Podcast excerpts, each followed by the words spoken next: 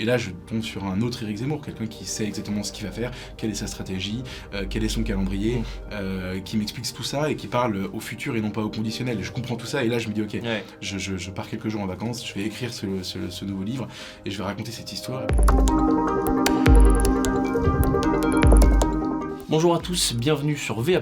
On se retrouve aujourd'hui pour un grand entretien avec Geoffroy Lejeune, qui est directeur de la rédaction de Valeurs Actuelles et qui publie aujourd'hui Zemmour Président aux éditions Ring. Bonjour Geoffroy. Salut. Donc on va revenir un peu en, en arrière, en, en 2015, parce que c'est là l'action originelle de, de- de ce bouquin où tu publies une élection ordinaire qui en gros est un, un roman de fiction qui place Zemmour euh, à l'Élysée. En juillet dernier, euh, tu rencontres pour la dernière fois euh, Éric Zemmour au, au et il te dit cette phrase qui est en quatrième de couverture, euh, il te le dit ironiquement, euh, c'est toi le vrai coupable, c'est toi le premier qui m'a mis cette idée folle dans la tête. Euh, Est-ce que tu peux nous raconter un peu ce cheminement entre toi qui a l'idée en 2015 euh, d'écrire ce, ce- livre, ce roman fiction, et aujourd'hui où il est quasiment euh, candidat à 18% dans les sondages?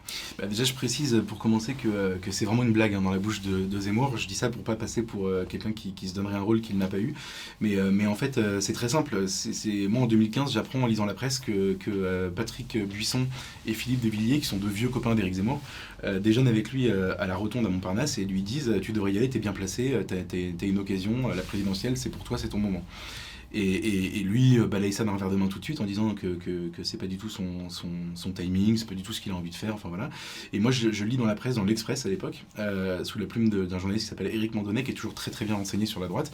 Je lis ça et je me dis incroyable, c'est une idée hyper audacieuse, hyper étonnante. Et du coup, je, je me mets en, en quête en fait d'écrire un article là-dessus. Lui, c'était un petit article, il y avait juste, juste cette info, et moi je me dis que je vais, euh, que je vais creuser l'histoire et je vais essayer de la raconter un peu plus, euh, plus long pour euh, dans Valeur en fait. Et donc du coup, à Parce qu'à l'époque, l'époque, tu es journaliste. euh, je suis journaliste politique à politique. Valeur, je suis euh, la droite surtout, et puis un peu aussi le, le, le Front National de temps en temps, et puis euh, tout ce qui est entre les deux quoi. droite en les murs. Et voilà. Et, et donc du coup j'appelle euh, et à l'époque en fait je suis fâché avec Patrick Buisson parce qu'il est euh, il est un peu en retrait à ce moment-là. Il vient d'avoir l'affaire des l'affaire des enregistrements de Nicolas Sarkozy. Il s'est un peu brouillé avec beaucoup de gens et donc il est plus euh, il est plus trop euh, ni à Paris ni ni, ni visible. Et moi on se parle plus trop parce qu'il me reproche de pas l'avoir beaucoup défendu à ce moment-là. Euh, et, Philippe de Villiers je le connais pas du tout, je le connais pas encore. Et donc donc c'est compliqué d'appeler Buisson, c'est compliqué d'appeler Villiers. Donc j'appelle Zemmour et je lui demande, je lui dis c'est incroyable ce truc, j'ai envie de faire un papier, raconte-moi. Et il me dit non non mais c'est des conneries, perds pas ton temps. Mm. Euh, c'est un truc lancé en l'air dans un déjeuner de copains, euh, ça n'a aucun intérêt. Donc je réalise en fait que c'est- un peu compliqué en fait de creuser le truc et d'en faire un article, un vrai truc. Mais quand même l'idée me, me- me travaille vraiment, je trouve que c'est hyper intéressant, je trouve que ça dit euh, vraiment quelque chose de la situation politique et tout. Et, euh, et donc je décide en fait en quelques semaines, je, je- je me dis je vais quand même la raconter cette histoire, mais puisque- puisqu'elle n'existe Mm. pas dans la réalité, je vais l'inventer. Et je vais raconter ce qui se passerait si c'était le cas.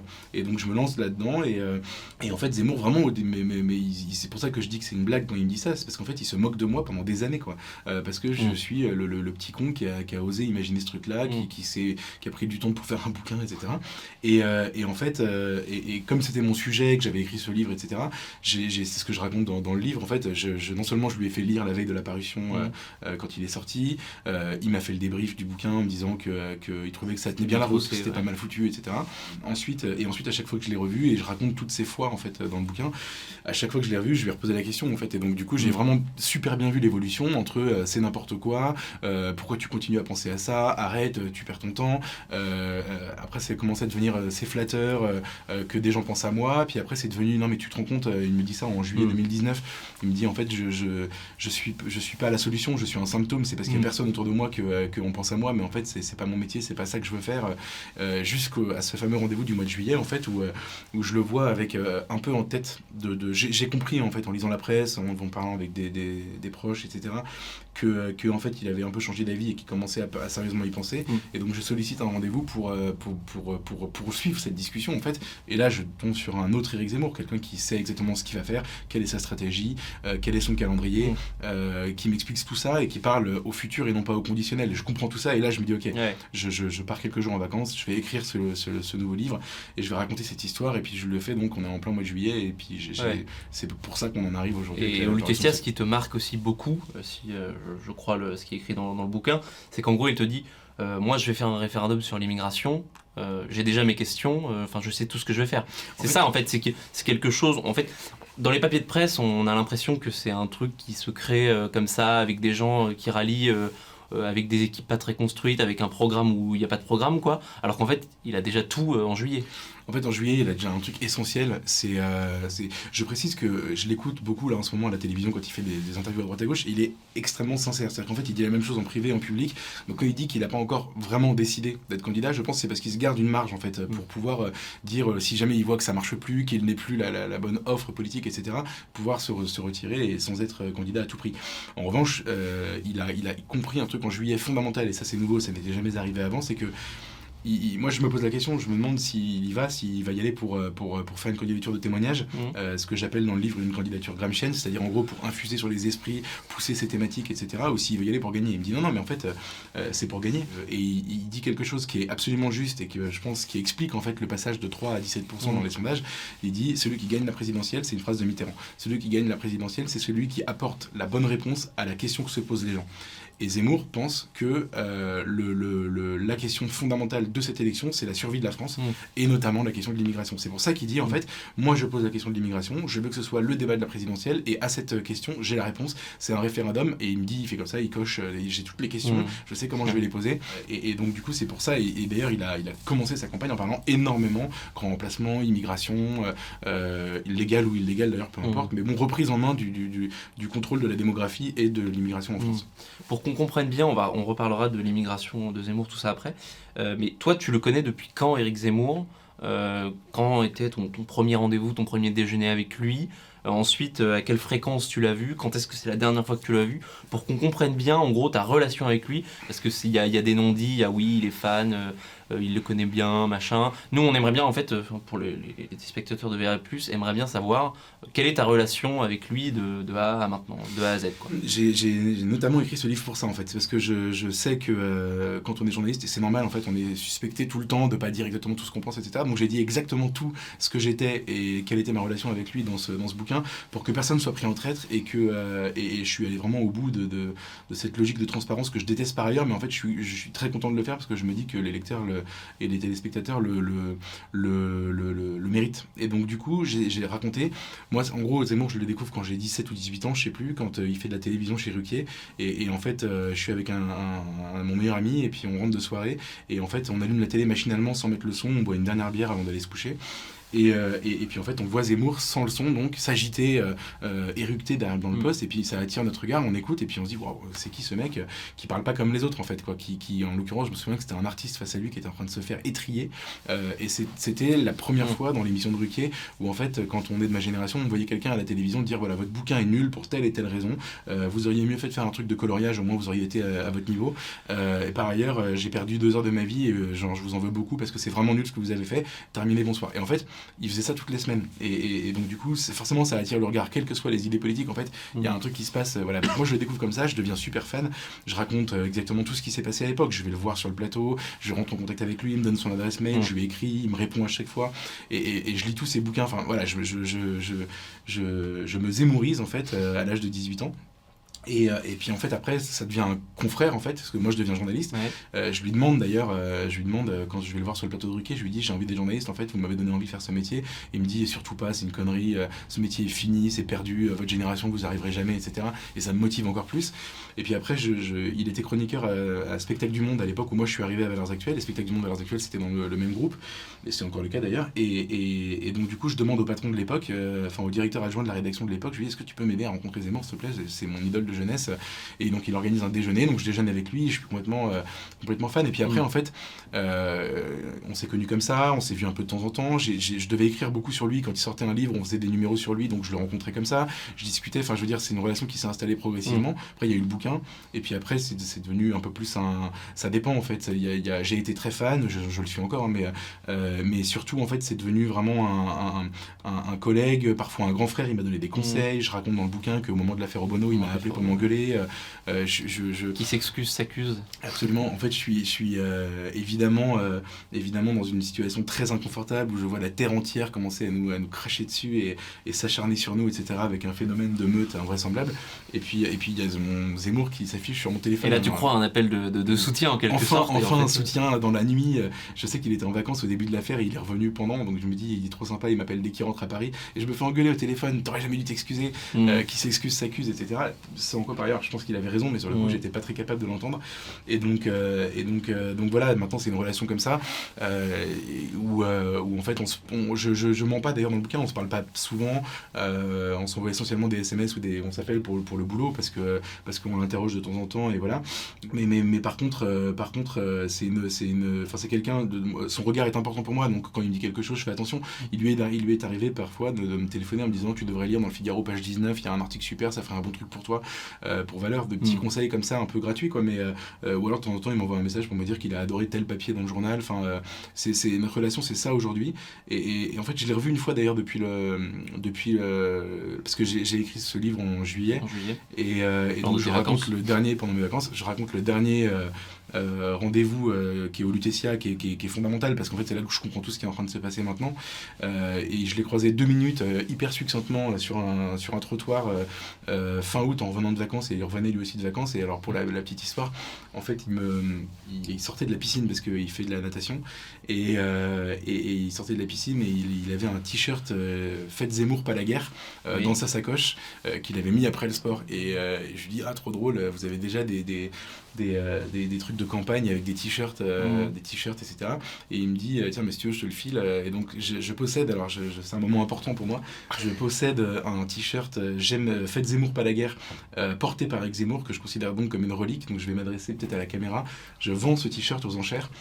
Donc, contactez-moi par message privé et, et le- le- la meilleure offre sera, sera vendue. Voilà, j'assume complètement Ah, faire. ce sera pour les fonds de VA+. Exactement, voilà. Je reverserai évidemment tout pour le fonctionnement de Valeurs Actuelles, mais c'est quand même une pièce importante, donc je m'en sépare euh, sans problème. Ouais. Plus sérieusement, euh, tout à l'heure tu me parlais d'un rendez-vous que tu avais eu avec lui où en juillet 2019 où il te disait qu'en gros il était le, le symptôme du, du vide de la droite, de- du camp national, de tout ça. Euh, et juillet 2019, c'est aussi un petit peu le, le moment où on pense à lui, enfin un petit peu avant, deux mois avant pour les européennes, où on pense à lui euh, pour faire en gros la- sa mue de journaliste à politique, c'est-à-dire qu'en gros Nicolas Dupont-Aignan lui propose la première place euh, de, sa, de sa liste aux européennes. Marine Le Pen lui propose seulement la, troisième place. Est-ce que tu pourras nous raconter un peu ce moment qui est un petit peu le, le, le début de, de ces velléités euh, politiques? En fait, quand, quand j'ai sorti le livre en 2015, euh, il y a eu un petit moment euh, médiatique notamment, euh, devrait-il se lancer après le suicide français, etc. Et, et c'était un moment en fait où, euh, où même la, la presse en fait s'est vachement interrogée sur le devenir de gens comme Éric Zemmour, mais aussi Michel Onfray par exemple, qui était déjà en train un Mhm. peu de sortir de son truc, de sa posture classique de philosophe. Il fallait une candidature hors système, hors, avait- parti. Il y avait une euh, appétence pour ça, Voilà. ça se voyait. Et à ce moment-là, déjà, il commençait, le nom de Zemmour commence à revenir un peu, mais lui, en fait, euh, balaye cette, cette hypothèse d'un Mhm. revers de main. D'ailleurs, il écrit dans son propre livre, il écrit que, en fait, devant son manque d'appétence, la, la bulle a fini par se dégonfler. Et, et en fait, en 2019, c'est le moment où les appareils politiques commencent à se poser la question d'aller récupérer des gens, Mhm. euh, mais pas que Zemmour d'ailleurs, euh, d'aller récupérer des gens pour faire. Alors, Bellamy, bah, les par républicains, exemple, typiquement, voilà. oui. Bellamy il devient tête de liste et en fait c'est Vauquier qui va chercher quelqu'un qui en fait Mhm. incarne la pureté, la candeur que, que les politiques n'incarnent plus en réalité. Et en fait, euh, et donc Zemmour, donc euh, ce que tu as dit est juste, Mhm. hein, il se fait proposer, enfin on lui propose la première place de la liste de Dupont-Aignan et la troisième du RN et lui il veut pas. À ce moment-là, donc j'en parle avec lui un peu après. Euh, c'est révélé dans la presse, je crois juste après les européennes. C'est-à-dire qu'en fait il y avait une rumeur, mais ça- o- officiellement le point sort l'info euh, quelques temps après les européennes. Et moi je, je prends un café avec Zemmour. Comme je vois ressurgir l'hypothèse de Zemmour en Mhm. politique, tout à coup je me dis, d'ailleurs il- toutes, les alertes. euh, Exactement, mes antennes se mettent à, à- à frétiller et, et d'ailleurs Zemmour, Zemmour se moque de moi parce qu'il me dit non mais j'étais sûr que tu allais m'appeler parce que euh, comme c'est ton sujet, tu veux vraiment que ça reste ton on sujet. Donc, te le- euh, tu veux pas contre le vol. Exactement. ouais. et donc, euh, donc je prends un café avec lui pour parler de ça et puis voilà, il me dit en fait euh, la troisième place, euh, c'était même pas la peine d'y penser. Mm. La première place de Dupont-Aignan, pourquoi pas? Est-ce que j'ai envie d'être député européen? Pas forcément. Euh, faut imaginer, c'est- quand même un job compliqué. Il faut faire Mm. des allers-retours à Strasbourg ou à Bruxelles tout le temps. On passe notre vie, euh, enfin je, je vois avec Bellamy par exemple, passe sa vie à l'étranger, euh, Mm. à faire des missions euh, pour enfin, pour se- s'interroger sur le devenir de certaines thématiques européennes, bah, en fait, il faut voyager beaucoup. C'est une autre vie, quoi. Ouais. Et il n'est pas très tenté par ça. Et puis il me dit, et surtout, en fait, euh, je, je- en effet, je suis le, le- le symptôme, pas la solution. Mm. Et, et à ce moment-là, il est dans un moment de sa vie, en fait, où, je, d'ailleurs, je le raconte dans le, dans le livre parce que je pense que ça a été un moment où il a, où il a été, euh, comment dire, euh, un peu moins heureux que d'habitude professionnellement. C'est-à-dire que en gros, il y a eu la phase d'ascension, euh, Ruquier, etc., où il devient très connu. Ensuite, il y a le suicide français où ça devient un intellectuel incontournable parce qu'il vend 500 000 bouquins et que personne ne fait ça. Et, en fait, là, il y a un moment où il, fait Destin français, il écrit Destin français, qui est son grand livre d'histoire où il a vraiment travaillé pendant trois ans comme un, comme un mm. malade, il a mis tout ce qu'il avait, etc. Et, il fait sa promotion sur les prénoms et sur Corinne. parce que sur un plateau télé, il a cette polémique avec Absatoussi. Et en fait, je, je, c'est pas lui qui me l'a dit, mais je le vois et je comprends ça dans son mm. attitude, etc. Où il est obligé d'aller faire tous ses plateaux télé pour parler des prénoms alors qu'il a envie de parler de De Gaulle, de Napoléon, de, Robespierre. Euh, et je pense que pour un intellectuel, c'est extrêmement frustrant. Et donc je vois à ce moment-là, il en vend un peu moins, enfin il en vend même beaucoup moins que le suicide français. Euh, il a plus beaucoup d'émissions, euh, il a été un peu viré de partout. il lui, à ce moment-là, il est viré d'RTL, je crois. Et il lui reste Paris Première et le Figaro. Mm. Et, par rapport à son exposition d'autres de, moments, bah, c'est moindre. Et je pense qu'à ce moment-là, il se pose cette question-là et arrive la proposition. c'est intéressant parce que tout le système médiatique sait très bien que Zemmour continue à faire de l'audience, que ça marche très bien, etc. Mmh, et le, le, LCI notamment l'a invité à deux soirées spéciales qui ont très bien marché en audience pendant les européennes. Il a fait un grand débat avec euh, Cohn-Bendit, puis un peu plus tard avec Maurice Safran, et les deux fois ça a très bien marché.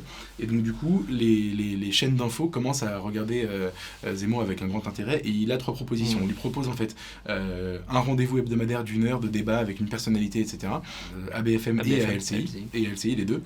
Et ce sont les, deux chaînes euh, majeures, en tout cas les, chaînes d'infos majeures. Euh, à l'époque, BFM est le, leader, LCI est, loin derrière, mais quand même deuxième, et CNews est la petite dernière, le petit, poussé qui, euh, qui, qui, marche pas trop, dont on comprend pas encore très très bien quels sont les, les, ressorts, le projet. On est très loin de, de, de, de la chaîne qui triomphe aujourd'hui avec mhm. Pascal Pau, Christine Kelly, Laurence Ferrari, etc.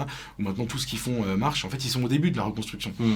Et ils viennent chercher Zemmour, et, et, lui, je me souviens, donc on a cette discussion que je pensais pas du tout avoir avec lui, mais il me dit en fait, euh, j'ai envie d'aller à CNews parce que, premièrement, j'ai été viré euh, il y a quelques années. Il a été viré en fait en 2014, je crois, euh, d'ITélé à l'époque, qui est l'ancienne CNews, à cause de la polémique sur l'utilisation du terme déporté dans une interview ah, qui a été mal traduite au Corriere, Corriere della Sera. Il a été viré d'un claquement de doigts. Et, donc, en fait, l'idée de revenir sur cette chaîne est une forme de victoire pour lui parce qu'en fait, il faut imaginer, moi j'ai été viré d'une chaîne aussi il y a un an, c'est un peu traumatisant quand même. On se sent vraiment jeté, quoi. Et donc, du coup, je, je comprends ce ressort-là chez lui. Et il me dit ça, puis il me dit, puis en plus, t'imagines, euh, le, euh, ils sont derniers en audience. Si j'arrive à remonter un peu les audiences de la chaîne, c'est formidable. il me dit ça à l'époque. Je pense qu'ils sont à moins de 100 000 sur ce créneau horaire. Et, pas 100 000, ouais. Et quand il commence son émission, ils sont à 200 000 et, tout le monde se dit, ok, il a déjà réussi son pari en une semaine. Et en fait, euh, ce que personne ne savait, c'est qu'il allait monter tout ça à 800 000. Quoi. Mm. Donc, donc il est dans cette optique-là. Il est encore en train de vouloir faire son métier de, de, de, journaliste intellectuel, polémiste. Vraiment peser dans le débat intellectuel intellectuel. Et la politique est très loin, en 2019 en fait. Et, après, il y a un enchaînement en fait de, de circonstances et aussi d'une évolution de sa part. Euh, pour moi, le, la vraie bascule, c'est la convention de la droite. Il est interrogé cette fois-ci comme un politique mm. face à des gens avec des solutions à apporter pour la première fois de sa vie. Il fait une forme de discours un peu euh, programmatique. Et puis après, faut, il y a CNews. CNews, pendant, euh, pendant deux ans, il fait tous les jours une heure sur des, des sujets qu'il a, mm. qu'il a. Certains, il a jamais travaillé sur ces sujets-là. Donc il s'intéresse à tout et puis il finit par construire une vision globale en fait euh, et, donc, euh, donc ça le fait beaucoup changer et à ce moment à ce moment-là, l'engagement politique devient possible. Mmh. C'est ce que tu racontes justement quand tu lui demandes comment il a changé d'avis. Il te répond c'est grâce à mon fils, à CNews et à Philippe Martel. Est-ce que tu peux nous raconter ça, euh, notamment avec son fils qui lui parle des livres sur l'assimilation, euh, je pense à ça. Bah, en fait, ils sont. Euh, il y, a, y, a, un moment l'année dernière, mais j'avais remarqué d'ailleurs aussi, euh, c'est amusant, il y a trois livres en quelques semaines. On avait traité les trois dans Valeur, je pense, trois semaines d'affilée. Bah, oui, bien sûr. Et en fait, il y a trois livres qui sortent sur l'assimilation. Et l'assimilation, il faut bien comprendre que la première fois que le mot est prononcé dans le débat public depuis 15 ans, c'est Zemmour qui, qui, Zemmour, face à Taubira d'ailleurs. Face à Tariq Ramadan, je crois. Tariq Ramadan, ouais. Et je me souviens très très bien de tout ça parce que j'étais. D'ailleurs, il le disait déjà à l'époque, non, on n'est pas couché, c'est ça qui est intéressant. C'est ça qui est intéressant, bien sûr, c'est qu'en fait, il a jamais changé d'avis. Mm. Et en fait, euh, Tariq Ramadan, c'est moi j'étais sur le plateau ce jour-là. Ça fait partie des soirs où je suis allé sur le plateau pour essayer de voir Zemmour après, etc. Et il y a euh, Tariq Ramadan qui est invité une paruquier, donc on est bien avant les accusations de viol, on est bien avant le, tout ça. C'est déjà un prédicateur euh, qu'on accuse d'être proche des islamistes, mm. euh, mais c'est surtout quelqu'un d'intelligent et, quelqu'un qui a un discours extrêmement construit. Et Tariq Ramadan arrive chez Ruquier avec une trentaine de, petits jeunes, de petits jeunes qui, qui, qui viennent de banlieue, quoi, c'est Mhm. sûr et certain, et qui, soutien, qui ouais. arrivent pour faire la claque dans l'émission, pour donner l'impression que le public est avec lui. Donc du coup, ils s'installent, je me souviens très bien, ils arrivent, ils sont pas prévus, ils sont imposés à la production, qui leur met des chaises de part et d'autre de l'escalier, là où il y avait normalement pas de public dans l'émission de Ruquier. Mm. Et moi, j'étais dans le public euh, normal, entre guillemets, je m'étais inscrit sur Oui, Internet, on, etc. Et, euh, vous et étiez- moi, j'étais faisais pas partie des, tu faisais pas partie des 30. pas venu par à soutenir Tariq Ramadan, mais, mais, mais par contre, c'est une image qui m'a marqué parce qu'il vient avec son public, Ouais. euh, justement pour donner l'impression que la salle est avec lui. Et euh, donc ils se, ils se font installer et, et il vient, évidemment, il est applaudi à chaque fois qu'il parle pendant l'émission. Et ils ont un débat qui, à mon avis, à l'enregistrement doit durer une heure et demie. Ils ont dû garder qu'une heure, euh, euh, qu'une heure dans, dans l'émission finale. Un débat à la, à la fois génial. euh, et en même temps où on comprend que c'est profondément irréconciliable la vision de Mm. l'un et l'autre. En gros, il y a Tariq Ramadan d'un côté qui dit que la France, l'Europe en fait, mais la France va s'islamiser, qu'il faut l'accepter et qui, qui dessine un modèle euh, communautariste évidemment très, très britannique en réalité. Et de l'autre, Zemmour qui défend le, le modèle de la Troisième République très assimilationniste, qui est son histoire personnelle à lui. Et donc c'est un choc de, de monde, ils ne Mm. peuvent pas se comprendre, mais comme ils sont intelligents l'un et l'autre, ça donne un débat incroyable. Mm. Et je, je- je- à la fin du plateau, je vais voir euh, Zemmour et je lui dis, euh, c'était incroyable comme débat, c'était formidable. Et pendant ce débat, il parle d'assimilation et il explique ce que c'est l'assimilation, etc. Et quelqu'un Mm. comme moi, qui, euh, qui avait, je pense, de, je devais avoir une vingtaine d'années à l'époque, je n'avais jamais entendu ce mot. Pourtant, je m'intéressais beaucoup à la politique et tout. Je n'avais jamais entendu ce mot, j'avais jamais entendu dans la bouche d'aucun responsable politique. Et, et Zemmour était, c'est la seule fois de ma vie où je l'ai vu comme ça, lessivé. Il était, euh, il était 2h du mat parce que l'émission finissait euh, tard. Il avait une liasse de notes et il me dit j'ai tellement travaillé, vous avez même pas idée, j'ai tellement travaillé ce, ce truc. Et il, il avait, mais, il avait mis ses tripes sur la table pour ce débat. Et, et en fait, euh, les années passent. Certains responsables politiques, notamment de droite, commencent à reparler d'assimilation. Mm. J'entends une fois Copé dire le mot, j'entends une fois Marine Le Pen dire le mot, et, et je vois que euh, Fillon plus tard, même Sarkozy. Et, Même au sein de, de- de la droite, il y a une bagarre entre, par exemple, Juppé qui dit euh, l'intégration, euh, pas l'assimilation, et Fillon qui dit l'assimilation Absolument. Sarkozy aussi Sarkozy, l'assimilation. C'est en fait c'est même un des enjeux de la bataille de la primaire de 2016. On débat de ce mot-là à ce moment-là, etc. Et en fait Zemmour a réintroduit le concept. Alors il l'a pas inventé, mais il l'a réintroduit et il l'a re-rendu entre guillemets incontournable. Et l'année dernière, euh, euh, ces fameuses trois semaines, il y a le livre de Claire euh, qu'on a reçu ici d'ailleurs, enfin que vous avez reçu ici, euh, qui parle de, de, de- de Du son prénom, prénom, le prénom Ouais, de la honte. le prénom de la honte. c'était déjà le, le débat. Bien sûr, absolument. Alors je crois qu'elle n'est pas exactement d'accord avec Zemmour sur la question du prénom, Non. mais n'empêche qu'elle a changé de prénom Mm. pour devenir française. Guillemets. Sigdem, et euh, maintenant elle s'appelle Claire. Exactement. Et euh, donc il y a ce livre-là. Ensuite, il y a le livre de Lydia Guirous qui s'appelle simplement Assimilation, qui dit la même chose. Et, et enfin, euh, le philosophe Vincent Coussedière qui fait aussi un livre sur l'assimilation. Un éloge de l'assimilation. Et, euh, et à ce moment-là, moi, ça me frappe. Je me dis, tiens, c'est drôle, c'est vraiment redevenu un concept euh, presque mainstream.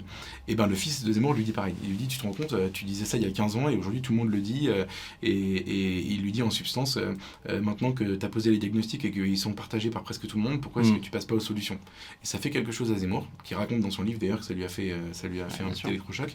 Et les deux autres épisodes, c'est CNews du coup. Qui a eu news, je- ouais, ouais. euh, ouais, pour les raisons que je disais, c'est il, il arrive sur une chaîne euh, et il fait euh, x8 en audience. Mm. Il se rend compte que son discours a un écho important et, et, euh, il survit à beaucoup de polémiques, etc. Il reçoit tous les ministres, euh, Il reçoit de les Macron. ministres qui, euh, bien sûr, qui défilent sur son plateau.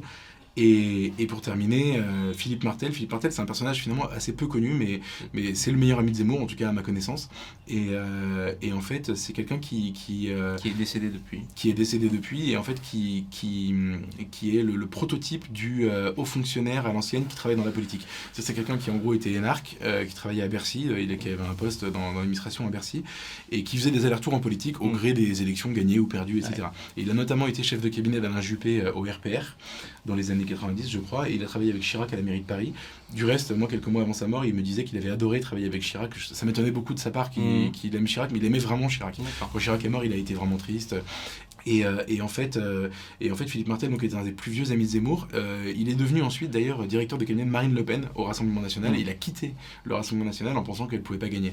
Et lui, en fait, il, il a toujours dit à Eric de ne surtout pas faire de politique. Mm. Je pense, en tout cas, c'est ce qu'il m'expliquait à moi, parce que il avait été formé à l'ancienne, dans les années Pasqua, Séguin, etc., où les appareils politiques avaient énormément de poids, où la politique était un truc où, très cadré. En fait, on faisait l'ENA, où on Bien était sûr. avocat, puis on devenait, on labourait une, une circonscription, puis on était élu une fois, deux fois, trois fois, puis à la fin, on pouvait rêver à un destin national. Et il pensait donc que ça ne marcherait jamais pour Eric, qui était l'inverse de ça.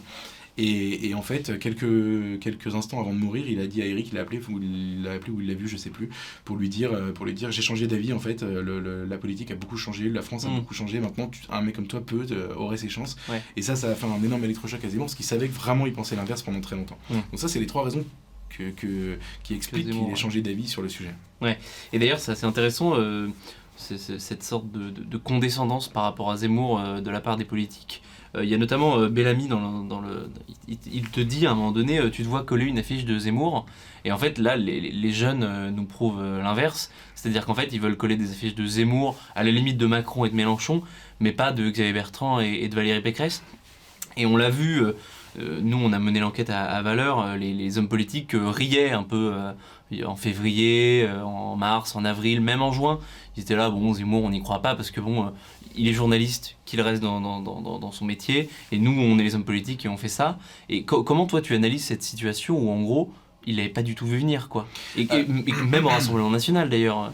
Ils se sont dit, ils vont c'est pas, pas possible, ça peut pas exister. Et en fait, il le voit et euh, il est devant, il est au second tour aujourd'hui dans certains sondages. Bah, en fait, euh, c'est intéressant parce que la phrase de Bellamy, au moment où il la prononce, elle est extrêmement juste en réalité. Euh, mm. et, pour une fois, c'est ce que j'explique dans le livre, pour une fois, François-Xavier Bellamy euh, réfléchit avec ses tripes beaucoup plus qu'avec qu'avec son intelligence qui est très grande par ailleurs. Mm. Et, et, en fait, quand il dit ça, il pointe un énorme problème, c'est en décembre dernier, hein. un énorme problème qui est, en fait, Zemmour ne fait pas candidat. Et mm. c'est vrai qu'en décembre dernier, Zemmour ne fait pas candidat. Et quand il dit est-ce que tu te vois coller une affiche de Zemmour, je me dis il a raison. C'est vrai que de, de, c'est inimaginable à ce moment-là, c'est très bizarre de l'imaginer. Autant je peux expliquer pendant des heures pourquoi idéologiquement il est au bon endroit et ça explique qu'il pique des voix à Bertrand et à Marine Le Pen. Mmh. Euh, je peux expliquer aussi pourquoi une, une, candidature surgit de nulle part, d'un mec qui parle pas comme les autres, etc., qui casse les codes, peut fonctionner. Mais c'est vrai qu'à ce moment-là, à cet instant T, mmh. c'est bizarre. C'est en décembre, c'est ça, en décembre 2020. Bellamy, c'est en décembre. Zemmour lui-même en juillet me dit euh, Je comprends quand Le Pen le dit, parce que Le Pen a dit pareil, Jean-Marie Le Pen, il a raison, ça, ça interroge. Mmh. Euh, Zemmour est très lucide sur ça. Et après, ce qu'il faut. En fait, la, la réponse à, à ta question, c'est que il y avait 50 000 obstacles à l'idée qu'il soit candidat et éventuellement président. Et en fait, il l'élève un par un pour des raisons extrêmement mystérieuses. C'est-à-dire qu'il y a une mm. forme d'alchimie, de, magie dans cette campagne qui, qui, sort justement des choses rationnelles.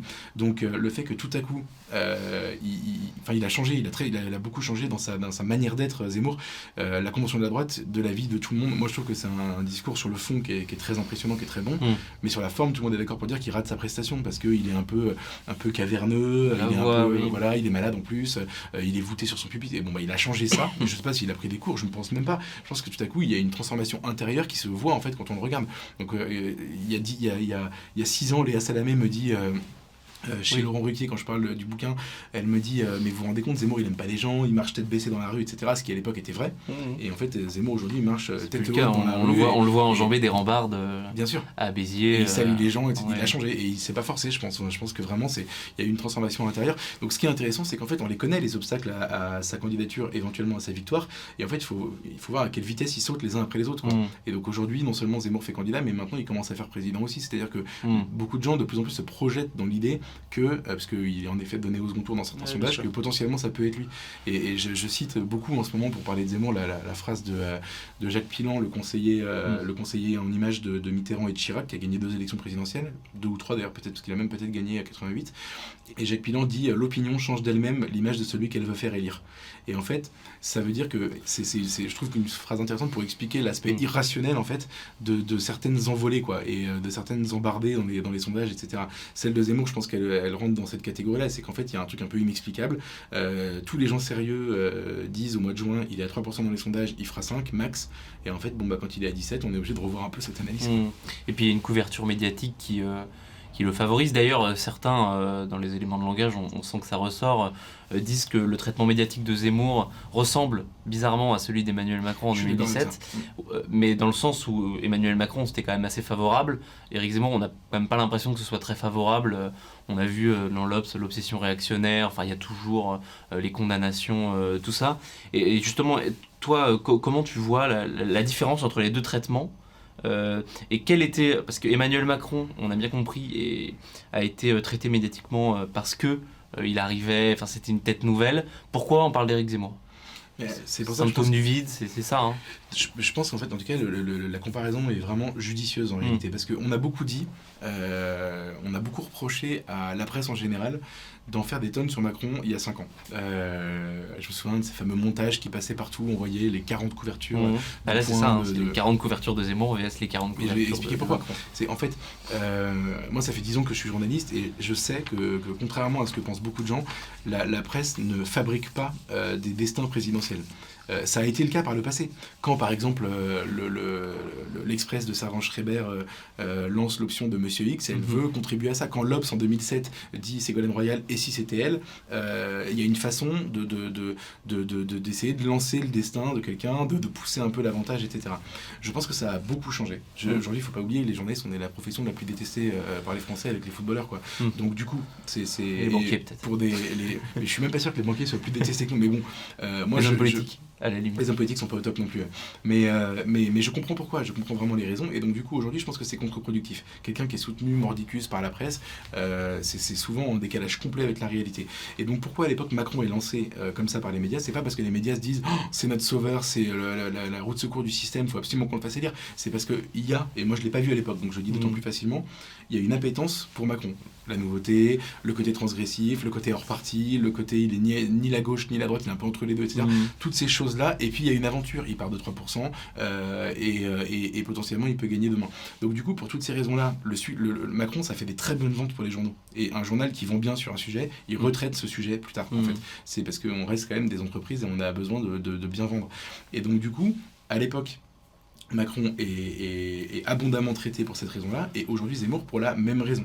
Pour la même raison, Zemmour est un sujet qui fonctionne très bien mmh. en audience à la télévision, euh, en audience sur Internet, euh, en vente dans les, dans les, dans les, les, journaux, j'espère aussi en bouquin.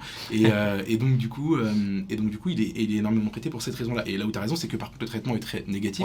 Mais parce que la presse, pour le coup, la presse a un parti pris idéologique qu'on peut situer. Enfin, en gros, c'est les, les, le, comment dire, la ligne de flottaison de, des médias en France, c'est le macronisme mmh. sur le plan idéologique. Donc, du coup, il tape sur Zemmour. Mais taper sur Zemmour, ça fait vendre aussi. Oui, mais du coup, dire que il y a une similitude entre le traitement médiatique de Zemmour et de Macron, c'est vrai, mais c'est aussi à la fois faux, parce que c'est pas le même traitement non plus. C'est le volume, le, volume de trucs consacrés à Zemmour est comparable à celui qui était, comparé à, qui était, qui était, qui était euh, accordé à Macron. Maintenant, mm. évidemment, ils disent, les journaux, les télés, etc., ne disent pas les mêmes choses. Mais je parle vraiment de, l'appétence pour le sujet, beaucoup plus que du, du, du, contenu du message. Mm. Et, justement, par rapport à, Macron, euh, tu as cette anecdote assez folle. Euh, dans l'entretien que vous avez fait euh, entre Macron et Valeur en, en, en 2019, l'Élysée a enlevé une seule phrase.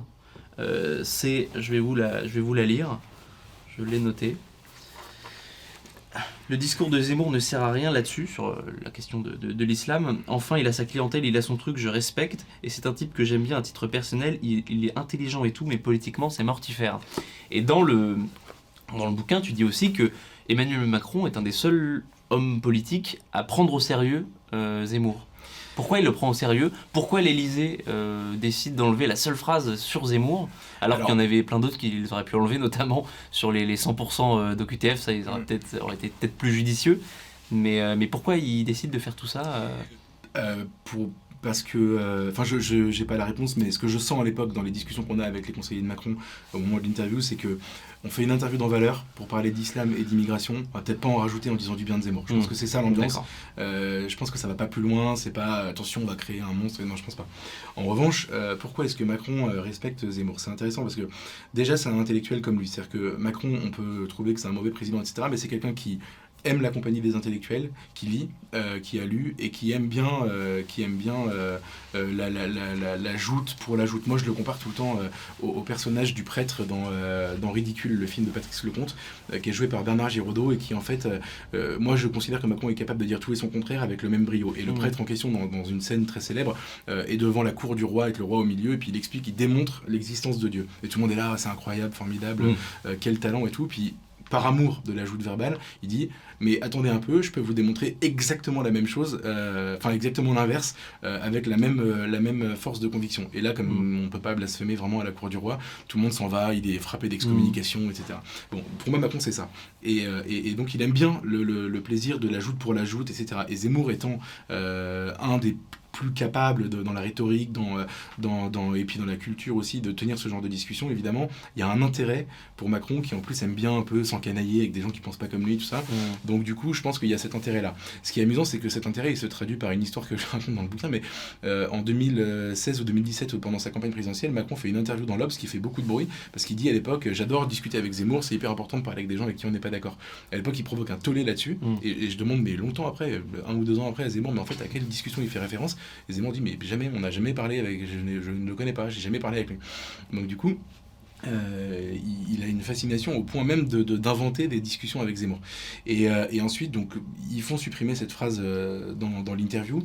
Et, et, en fait, je pense que euh, aujourd'hui, ce qui se passe, c'est que c'est que euh, c'est simple. Macron, en fait, il a imaginé pendant 4 ans être euh, face à Marine Le Pen au second tour. Il est en train de comprendre que ce sera peut-être pas le cas. Je pense que lui, ce qu'il veut éviter, c'est il sait, il, a fait l'analyse suivante. Il pense qu'il va gagner face à Marine Le Pen. Mhm. il pense que face à Xavier Bertrand, il n'est pas sûr de gagner. Et Zemmour, il sait pas trop. Et donc, quand Zemmour, quand la fusée Zemmour déboule dans la campagne mhm. et qu'il arrive dans certains sondages devant Bertrand et devant Marine Le Pen, il, intègre très vite. il se dit, ok, il faut absolument euh, que je, mette cette, donne, cette, nouvelle donne, euh, euh, que, je la, que je la prenne en compte. Et donc, et donc, il fait une allusion à Zemmour dans un discours en parlant des prénoms, en expliquant que c'est pas bien, etc. Il, mmh. se, il commence à se, à se concevoir comme son opposant, en tout cas comme son, son, adversaire au second tour de la présidentielle.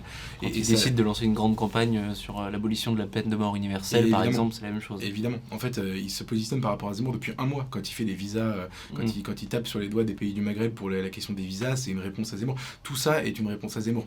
Et donc, euh, et donc euh, aujourd'hui, je pense qu'il a commencé à se préparer, peut-être pas seulement à scénario, mais se préparer au scénario dans lequel il devrait l'affronter. Ça implique qu'il y a un débat entre deux tours qui sera peut-être un peu différent de celui de la dernière fois, il va peut-être un peu moins se promener. Quoi. Parlera de Châteaubriand et pas de Alstom. Quoi. Voilà, exactement. Non, puis surtout, euh, euh surtout c'est pas la même chose. De, de euh, Marine Le Pen avait, avait, à mon avis, raté ce débat, non pas parce qu'elle est nulle, mais parce qu'elle a voulu aller sur un terrain qui n'était pas le sien, mm. et, et euh, par une, une, forme de complexe d'infériorité, en disant il est énarque, il est techno, mais moi aussi je vais le prendre sur ces dossiers parce que j'ai vachement travaillé. Mm. Et résultat, en fait, c'est elle se met dans une situation ultra compliqué. C'est très dur face à quelqu'un qui a été ministre de l'économie, qui bosse dans la banque depuis 15 ans. Euh, c'est très très dur de, donner l'impression que tu es meilleur que lui. Et Zemmour fera jamais cette erreur-là. Zemmour va parler de ses sujets à lui et ne répondra jamais à Macron sur les terrains qui sont les siens. Hmm. D'accord. Au début, euh, tu, en avais parlé, euh, on en avait parlé tous les deux au journal. Tu racontes que tu crois pas trop à Zemmour et que même que parfois son comportement t'agace c'est-à-dire euh, une réaction à, un article, à un sondage euh, qu'on relaie, euh, tu vois. il est toujours comme ça Est-ce qu'il a changé Quand est-ce qu'il a changé Comment, comment ça, s'est déroulé tout ça, le moment où il, où il t'agaçait, tu lui as dit, en ce cas de vérité en quelque sorte, et il a compris, euh, il est plus euh, du tout. Euh, en fait, ça s'est joué sur très peu de choses, mais en gros, ce qu'il faut comprendre, c'est que Eric Zemmour, contrairement à ce que tout le monde pense, en tout cas à ce, qui est relayé partout, c'est un mec super sympa, mais vraiment super sympa. C'est moi, je le raconte dans le bouquin, mais la première fois que je le vois, que je le vois, que je déjeune avec lui, il me dit entre confrères, on se tutoie, tu me tutoies, il est hyper accessible, mmh. hyper sympa, et, et surtout, il est tout le temps en train de rire tout le temps, tout le temps, tout le temps, tout le temps. C'est-à-dire que le personnage qu'on voit rigoler à la télévision dès qu'il y a un bon mot qui est échangé, il est vraiment comme ça dans la mm. réalité. Et, et, et, il a une autodérision incroyable, mais vraiment incroyable. C'est-à-dire que euh, moi, je me suis toujours moqué de lui gentiment, hein, mais, euh, et ça le fait mourir de rire. Euh, et voilà. Et à un moment donné, dans la période, dans la période où on commençait à lire à droite à gauche, qu'il se posait la question, qu'il y avait des gens qui s'organisaient autour de lui, etc. Entre mars et juillet. ouais, en gros, entre mars et juillet. à ce moment-là, je le sens changer à des petits trucs. Hein. C'est vraiment, mmh. en effet, euh, un texto sur un truc en disant oui, cet article est nul, machin. Ce qu'il n'avait jamais fait auparavant. Et donc, je finis par lui dire un jour, euh, euh, je lui dis ça, je, je, dis que son autodérision est sa plus grande force et qu'il et est en train de la perdre. Et honnêtement, il a été, il a été assez admirable. Il m'a dit non, mais j'entends je, et tout. Et, et, donc, depuis les 3-4 fois où je l'ai où je l'ai revu après, j'ai justement compris qu'il avait, il avait retrouvé ce, ce, Alors, je sais pas s'il l'avait complètement perdu, hein, mmh. je, je le connais pas assez pour ça, mais il a, il a complètement retrouver ce, qui a fait sa force pendant très longtemps, c'est-à-dire euh, les critiques euh, glissent sur, euh, sur moi comme l'eau sur les plumes mm. d'un canard, je me soucie pas de, de, mon image, etc. Moi, je, trouve qu'il a cette force-là. quoi. D'autres s'en soucient pour lui, mais, mm. mais, mais je trouve que justement, lui, il a gardé cette capacité à être extrêmement accessible en réalité, ce qui fait que, que, que ça, ça, ça, a longtemps fait sa force. En fait, on ne peut pas être autant attaqué et survivre si on prend les choses à cœur. Et Mm. lui, il prend pas les choses à cœur. Il Mm. est vraiment euh, complètement, euh, complètement dépassionné quand il s'agit de lui-même. C'est vraiment sa force. Et tu as aussi à un moment donné des réticences sur, euh, sur l'entourage de Zemmour, sur ses, sur ses équipes. C'est-à-dire que là, aujourd'hui, on a quand même un peu identifié euh, euh, qui l'entourait, comment il allait, il allait faire campagne et avec qui. Mais au début, c'est quand même assez flou. Il a que des jeunes. il, a, a une conseillère de, de, de 28 ans. Il y a des jeunes de, génération Z. Et toi, tu as, des réticences. Est-ce que ces réticences, elles ont totalement été levées au vu de, la partition assez, euh, assez magistrale depuis le, début, depuis enfin tout le mois de septembre, quoi, où en gros euh, il fait une campagne, une, non-campagne euh, quasiment parfaite, ou est-ce que tu as encore euh, des, euh, doutes sur, les, qualités euh, de son entourage? Je pense que je me suis trompé en réalité, et... mais ça aussi, hein, je, je, enfin, je veux dire, moi j'ai pas de problème avec l'idée de me tromper. En fait, j'ai eu peur pour lui parce que comme j'avais euh, beaucoup travaillé, enfin beaucoup creusé cette question de Zemmour candidat, etc., je me, je, je, quand j'ai vu à quoi ça ressemblait quand ça se mettait en place, je me suis dit, zut, c'est pas de son niveau en fait. Et j'ai vu en effet des Mhm. gens euh, très jeunes, alors très motivés, très sympathiques, très dynamiques, etc., mais euh, extrêmement jeunes. Je me suis dit, en fait, c'est un homme tout seul. euh, qui, qui, qui laisse parler en son nom des gens qui sont pas du même niveau que lui et, euh, et je me suis dit, ce qui est, c'est- ce qui est, ce qui est dommage, c'est qu'en fait, ça va pas lui ressembler et, et il va se planter ou il peut se planter euh, euh, parce que parce que parce qu'il aura été trop euh, isolé. Et en réalité, je le dis d'autant plus qu'en fait, il s'est avéré que les gens en question, type Stanislas Rigaud, je prends cet exemple-là parce que bon, c'est lui qu'on voit beaucoup Mm. à la télévision, qui est le, le genre le chef des jeunes. Président de génération Zemmour. D'accord. C'est avéré en fait excellent déjà en débat à la télévision, a priori excellent en organisation. Enfin, je veux dire, moi je suis pas dans cette campagne, je la suis d'a- d'assez loin, contrairement à toi, mais j'ai l'impression qu'ils font des choses que, que finalement ils sont très au-dessus en fait de Oui, leur- dans, dans les meetings, c'est, euh, il y a du bruit, il y a du bruit. et, euh, et, et- et donc en fait ils font des choses que les jeunes républicains ou les jeunes du FN ne savent pas faire. Donc, euh, donc je reconnais complètement m'être trompé et, et avoir sous-estimé complètement ces gens-là et, euh, et leur, talent déjà, leur enthousiasme et, leur dynamisme. Et puis surtout après, je, je, je, je vois bien qu'en fait cette campagne elle est en train de, de, de faire venir à la politique des gens d'un très bon niveau mais qui sont dans le privé en fait et qui, euh, qui viennent parce qu'ils sont compétents et qu'ils ont envie de mettre leurs compétences au Mhm. service de, de leurs idées. Euh, alors que dans tous les autres partis, ce sont des gens qui choisissent de faire de la politique de manière professionnelle et qui souvent en fait n'ont pas le même niveau, je trouve. Et euh, donc en fait, non, non, je me suis vraiment trompé sur ce sujet-là. Mm. J'ai eu très peur, c'est pour ça que je raconte dans le livre. Je me suis dit à un moment donné, il va se planter, il va tout perdre euh, pour rien. Et, et en fait, je constate que non. Et donc pour rebondir sur ce que tu dis sur le, le- le côté campagne parfaite, en fait, elle n'est pas parfaite euh, tant s'en faut. Enfin, vraiment, il y a, il y a- il y a- il y a- déjà il y a plein d'erreurs qui sont faites euh, et probablement euh, un déficit d'organisation parce qu'ils n'ont pas Mm. du tout prévu d'en être là où ils en sont maintenant. Mais les erreurs ne se voient pas. C'est ça qui est assez marrant. Ça, donc ça veut dire ça, Mm. ça indique que la dynamique est bonne.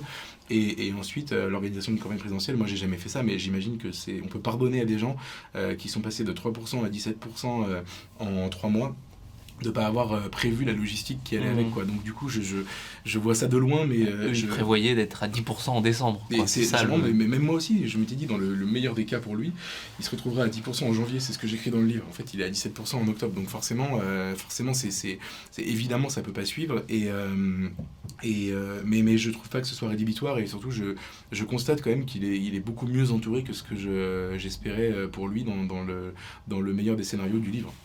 Euh, ce week-end, je sais pas si tu as vu, mais Eric Zemmour, il était à Nîmes et, et à, et à Béziers. Enfin, j'imagine que tu as vu. Euh, ça a un peu parlé euh, du- d'union des droites avec Robert Ménard, euh, qui, on le soutenait il y a six mois, qui a décidé de soutenir Marine Le Pen. Il a un peu bougé. Et, et on sait que tu connais très bien, notamment, par exemple, Philippe de Villiers. Et est-ce que tu peux nous, nous, nous dire, en gros, quel est l'état de cette droite hors les murs, donc Robert Ménard, Patrick Buisson, tous ces gens-là, aujourd'hui par rapport à la candidature d'Éric Zemmour Honnêtement, je peux pas parler à, leur place. Typiquement, Ménard, ça fait longtemps que j'ai pas discuté avec lui. Je vois ce qu'il dit dans la presse, mais en effet, c'est très contradictoire. Mais euh, je pense, en fait, si tu veux, je pense que il y a, une cartographie sous nos yeux depuis très longtemps. En fait, c'était la même chose quand j'ai écrit mon livre en 2015, euh, et ça n'a pas changé. Il y a une droite euh, qui a cessé d'être courageuse il y a 30 ans. Euh, et qui n'a cessé de, de, de voir partir ses électeurs vers le Front National, euh, euh, puis maintenant vers Macron aussi Mm. parce qu'elle parce qu'elle parce qu'elle n'incarne plus rien sur le plan intellectuel, sur le plan idéologique, etc. Et c'est en fait, voilà, c'est un syndicat d'élus. moins ils sont nombreux, moins ils sont clivants parce qu'ils ont peur de perdre les derniers gens qui leur restent. voilà, moi je, vois ça depuis très longtemps.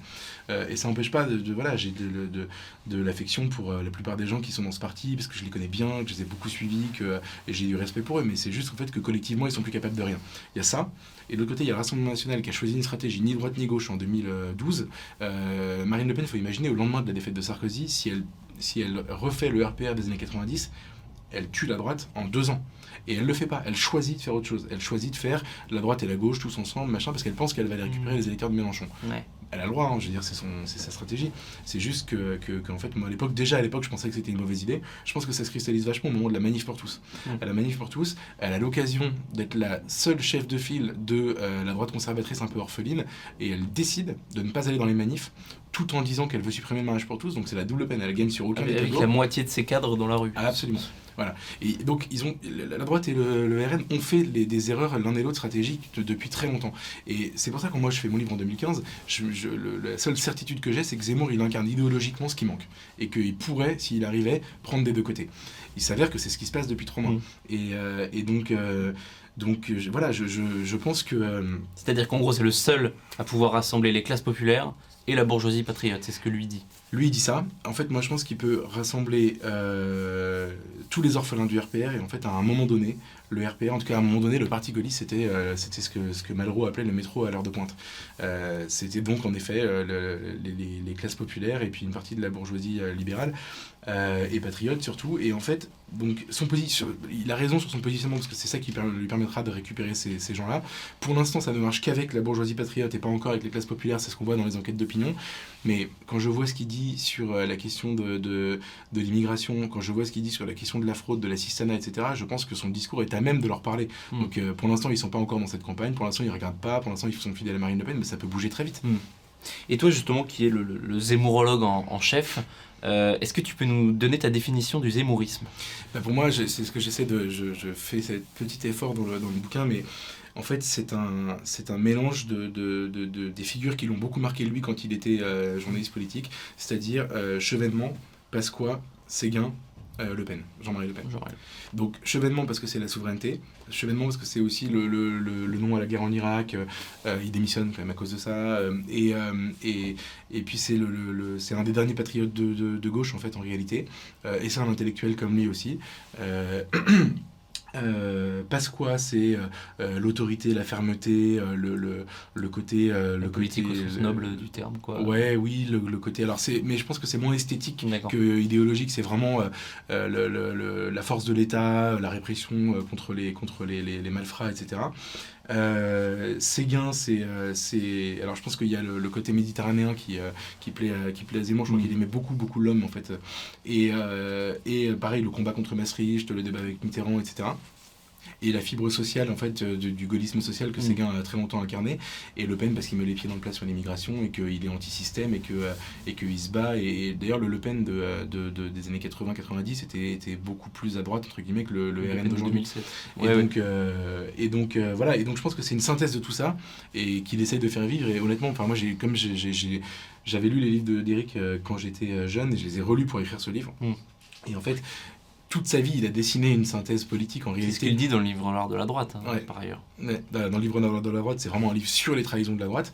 Euh, et, mais même dans, dans, tous ses autres bouquins, en fait, le programme euh, d'Éric Zemmour, il est écrit dans ses livres. Déjà, on l'a sous les yeux, c'est mm. hyper facile de le connaître.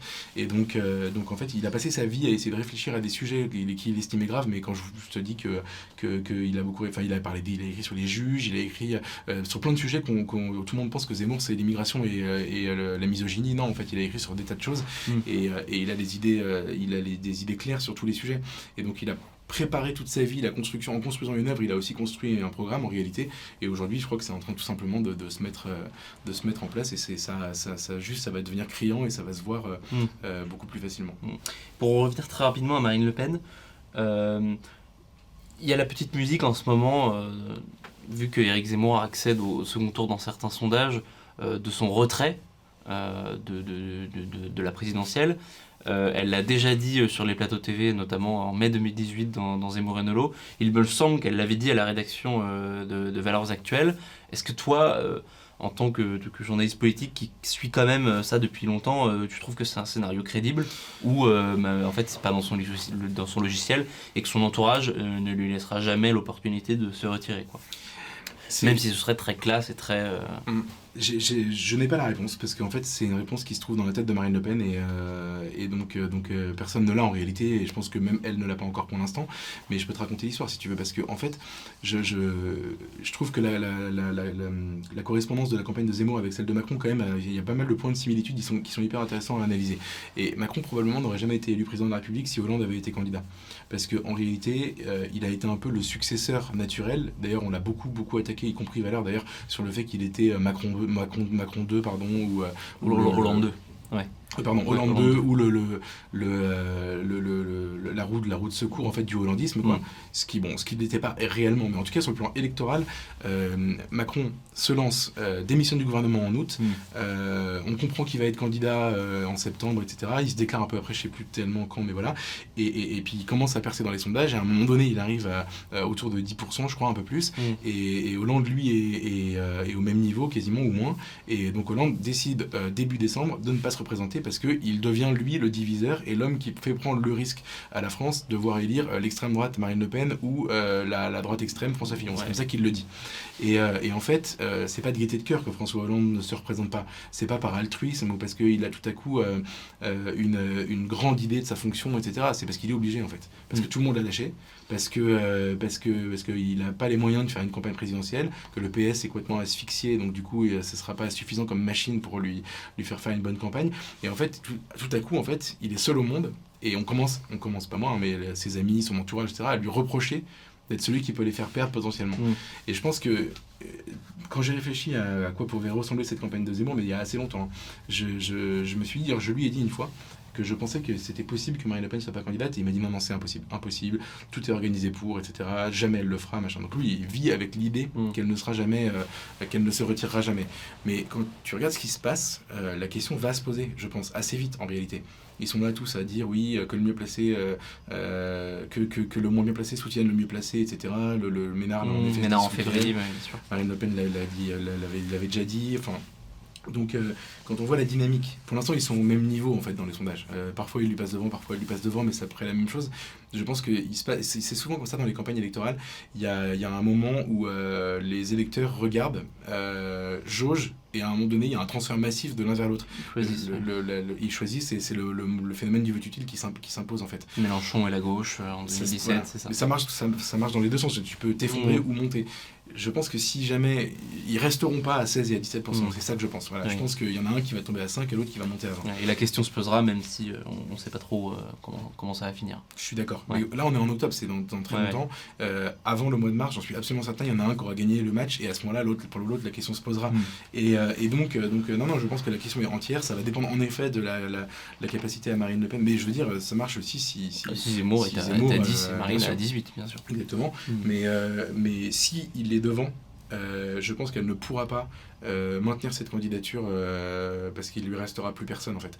Et en effet, elle nous l'avait dit à Valère, on avait déjeuné avec elle, je crois que c'était au mois de janvier 2020, et, et on discutait de tout ça, et, et en, fait, et en fait, elle nous dit, elle nous dit euh, si vous avez un meilleur candidat, allez-y, euh, euh, présentez-le moi et je me retire, pas de problème, etc. Et elle l'a toujours fait un peu en mode provocation parce qu'en effet, il n'y avait personne.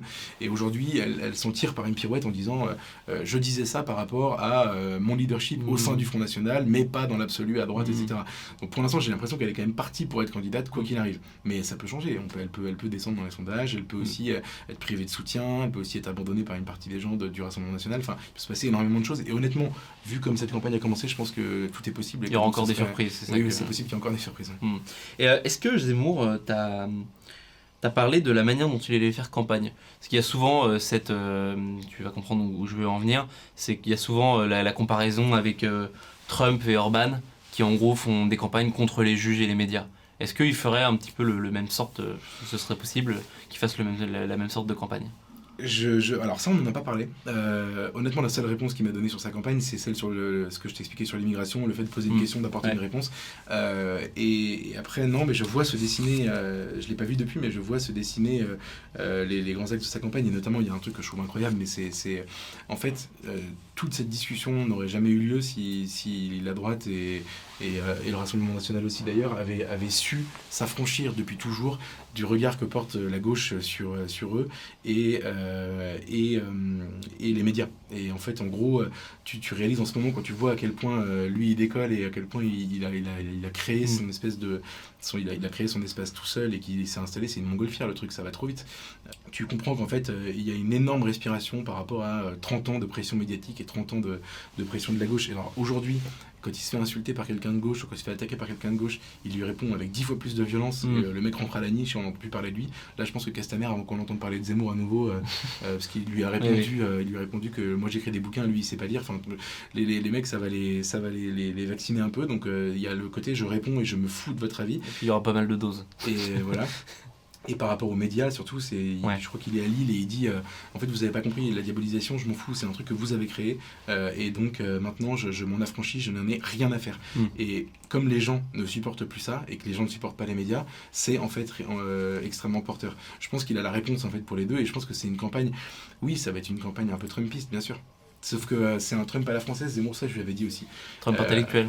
c'est, c'est, en fait, c'est un Trump français au sens où euh, ce sont les mêmes ressorts, sauf qu'aux États-Unis, pour que ça marche, il faut être multimilliardaire en ayant euh, fait de la télé-réalité et en mangeant des burgers. Mmh. Et en France, c'est mieux si tu as lu un peu des livres et si tu sais si, si, si tu es Chateaubriand. Tu vois. Mmh. C'est un peu le cas de Zemmour. Donc de cette manière-là, il y a du Trump chez lui, bien sûr. Mmh. J'ai deux dernières questions. tout à l'heure, on, on, parlait de, de Pasqua, de Séguin, de Jean-Marie Le Pen. Euh, et il y a souvent euh, sur Zemmour euh, l'argument contre lui hein, de l'inexpérience. Mmh. C'est-à-dire il n'a jamais fait de campagne, comment ça, comment il va faire. Et est-ce que tu ne penses pas que d'avoir suivi depuis 30 ans tous ces hommes politiques-là, qui sont quand même pas des, des seconds couteaux euh, dans, les, euh, dans les élections présidentielles. D'ailleurs, Zemmour, qu'on a croisé l'autre jour, nous racontait que en 94, quand il commence à suivre Chirac, il est tout seul euh, dans les, avec Jean-Louis Debray et avec euh, Jacques Chirac dans les avions, et que du coup, il voit euh, tout ce qui se passe. Est-ce que tu penses que c'est un énorme plus pour lui de, de, en, fait, en fait, il connaît toutes les ficelles du métier et, et des campagnes, parce qu'il il a fait, il les a toutes fait depuis, euh, depuis 90. Quoi. Est-ce que tu penses que ça peut être une, un énorme... Ça peut être le chaînon manquant de, de, de, de, sa campagne. Tu peux ajouter aussi que c'est un des rares journalistes qui prédit que Le Pen sera au second tour en 2002. Mmh à un moment où personne ne l'a vu. Et en fait, il, il m'a raconté qu'il avait couvert la campagne de Le Pen et qu'il m'a dit il a fait une campagne incroyable. Il était extrêmement bon tout mmh. le temps, partout. Et Zemmour avait vu un truc, un enthousiasme et un, une dynamique que, que, en fait, les médias n'avaient pas vu ou pas, pas voulu voir. Euh, c'est compliqué parce que euh, parce qu'en fait, euh, je, je suis pas certain que l'expertise dans le domaine du journalisme politique fasse de toi un bon politique. Il y a plein de, de, d'exemples de gens qui se sont vraiment craqués en essayant mmh. de le faire. Donc je pense pas que ça te confère automatiquement ça. En revanche, dans son cas à lui, euh, dans son cas à lui, c'est vrai. Euh, en fait, je prends un exemple. Euh, Aujourd'hui, pas mal de gens comparent sa, sa, candidature à celle de Chevènement.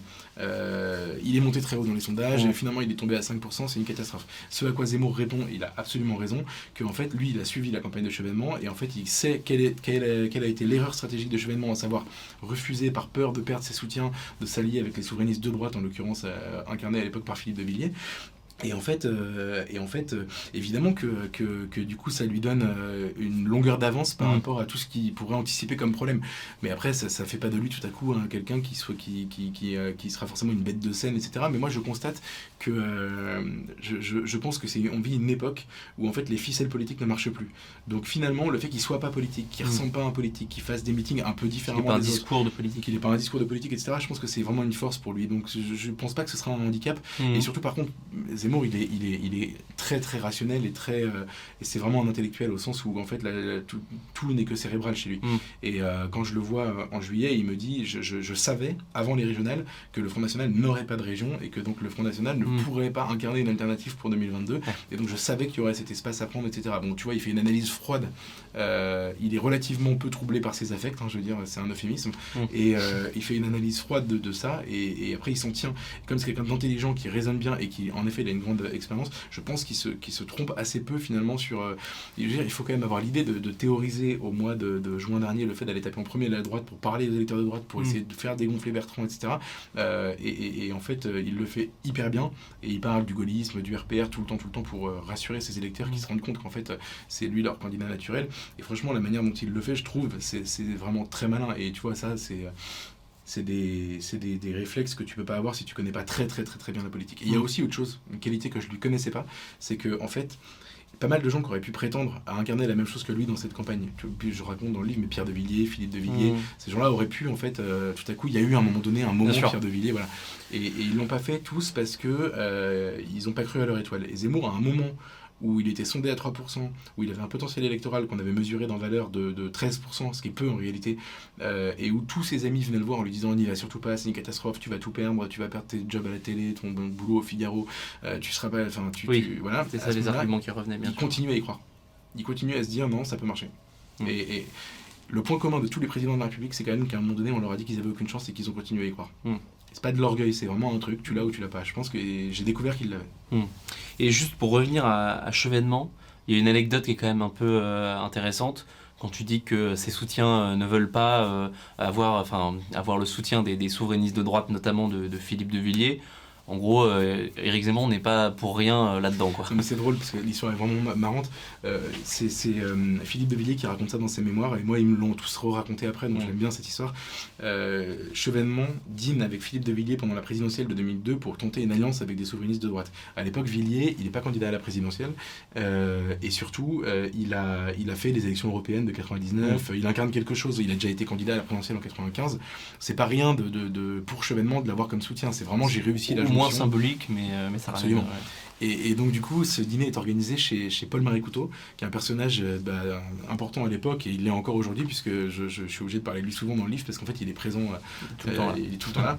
Et, euh, et en fait, euh, il organise un dîner chez lui. Et, euh, puis quand le dîner est terminé, euh, Chevènement et Villiers ont quasiment passé un pacte. euh, voilà, on va, on va faire ça ensemble. Mm. Euh, et Paul-Marie Couteau, qui, est- qui, est- qui a plein de qualités, mais qui, a, qui est un peu bavard aussi, euh, parle à un journaliste du Figaro. Il raconte l'histoire. Et le journaliste du Figaro écrit le lendemain. Et à ce moment-là, les soutiens de Chevènement voient l'article et disent Mais comment ça, un deal avec Philippe de Villiers, c'est pas possible, c'est une catastrophe. Et, parce euh, que plus c'est le vieux cateau euh, vendéen royaliste et on peut pas Bah, faire- et on peut pas s'allier à ça. Bah non, puis euh, on- les, les- les soutiens de Chevènement viennent du PS quand même, donc Mm. du coup ils sont capables de se retrouver dans Chevènement, mais il y a des limites quoi, et Philippe Mm. de Villiers en est une. Ouais. Et, euh, et donc du coup ils sont, ils sont extrêmement mal à l'aise, et le, le truc capote à cause de ça, parce que Chevènement a peur de perdre sa base de, de, de- de soutien les plus fidèles. Mm. Et, et- et en fait ce qui est hyper drôle dans cette affaire, c'est que le journaliste du Figaro, à qui Paul-Marie Couteau a cette histoire, qui a fait capoter cette affaire, c'est Éric Zemmour. Et c'est ça qui est marrant, et c'est pour ça que je dis qu'il connaît très très bien le, le- Ah le- les écueils, parce qu'en fait il les a vécus parfois même de l'intérieur. Là en Mm. l'occurrence il a été un acteur de cette histoire. Euh, dernière question pronostic. Euh, L'affiche du, du second tour, hein, parce qu'on sait que tu es très fort en, en prono. Ouais. Euh, L'affiche du second tour de la présidentielle Ouais. 2022. Je précise parce que En France. euh, ouais, ok. Euh, le- le- je- non, mais je précise parce que euh, genre, c'est- il est vrai que je me trompe tout le temps sur mes pronostics, donc du coup, je- je- tout le monde se moque de moi. L'Italie. euh. Et, et en fait, j'en ai eu deux bons dans ma vie c'est la candidature de Zemmour et la victoire de l'Italie à l'Euro, tu vois, j'en suis très fier. Euh, non, mais je, je, peux pas, c'est ridicule. Après, il y a une, pour, pour ma réputation numérique, ça va être une catastrophe euh, s'il reste, euh, s'il reste tout ça. Non, moi, je dirais aujourd'hui que je pense que le second tour opposera Macron à Zemmour. Je pense ça parce que je pense que qu'ils sont les deux faces d'une même pièce sur la manière euh, d'être candidat, c'est-à-dire que euh, en gros, euh, euh, comment il s'appelle, Macron est venu de nulle part pour sauver le système et Macron, pardon, Zemmour arrive de nulle part pour, pour changer le système. Je pense que c'est, il y a beaucoup plus de, de, de, de similitudes et de cohérence, je trouve, à l'affrontement Zemmour-Macron qu'à l'affrontement Zemmour-Le Pen. Pardon. Zemmour-Macron. non, Zemmour. Macron-Le Pen. Macron-Le Pen, voilà. Désolé. Euh, je pense ça et je pense aussi que, que, que, euh, que, que Macron a un socle électoral qui lui est assez fidèle, qu'il a finalement assez peu déçu pendant son mandat. Je parle Mm. vraiment des, des, des 24% les 20%, du les premier 20%, tour. ouais. Euh, il, a, il a fait ce qu'il avait, il a fait ce qu'il avait promis à ces gens-là. Mm. Et, et ensuite euh, que, que Zemmour a, une, dyna- a créé une dynamique qui, qui, je pense, ne, ne- ne s'arrêtera pas parce qu'en fait, elle est vraiment profonde. C'est pas juste un phénomène de mode ou un truc médiatique. Donc, voilà, si je dois parier quelque chose aujourd'hui, je parie Mm. ça. Et maintenant, bah, je, je précise quand même que j'avais pronostiqué la, la victoire de Sarkozy à la première de la droite et celle de Vincent Payon à la première de la gauche. Tu vois, donc faut prendre tout ça avec des pincettes. On vous tient au courant, ce sera en avril 2022. Merci Geoffroy euh, pour Merci, cet Jules. entretien. À bientôt.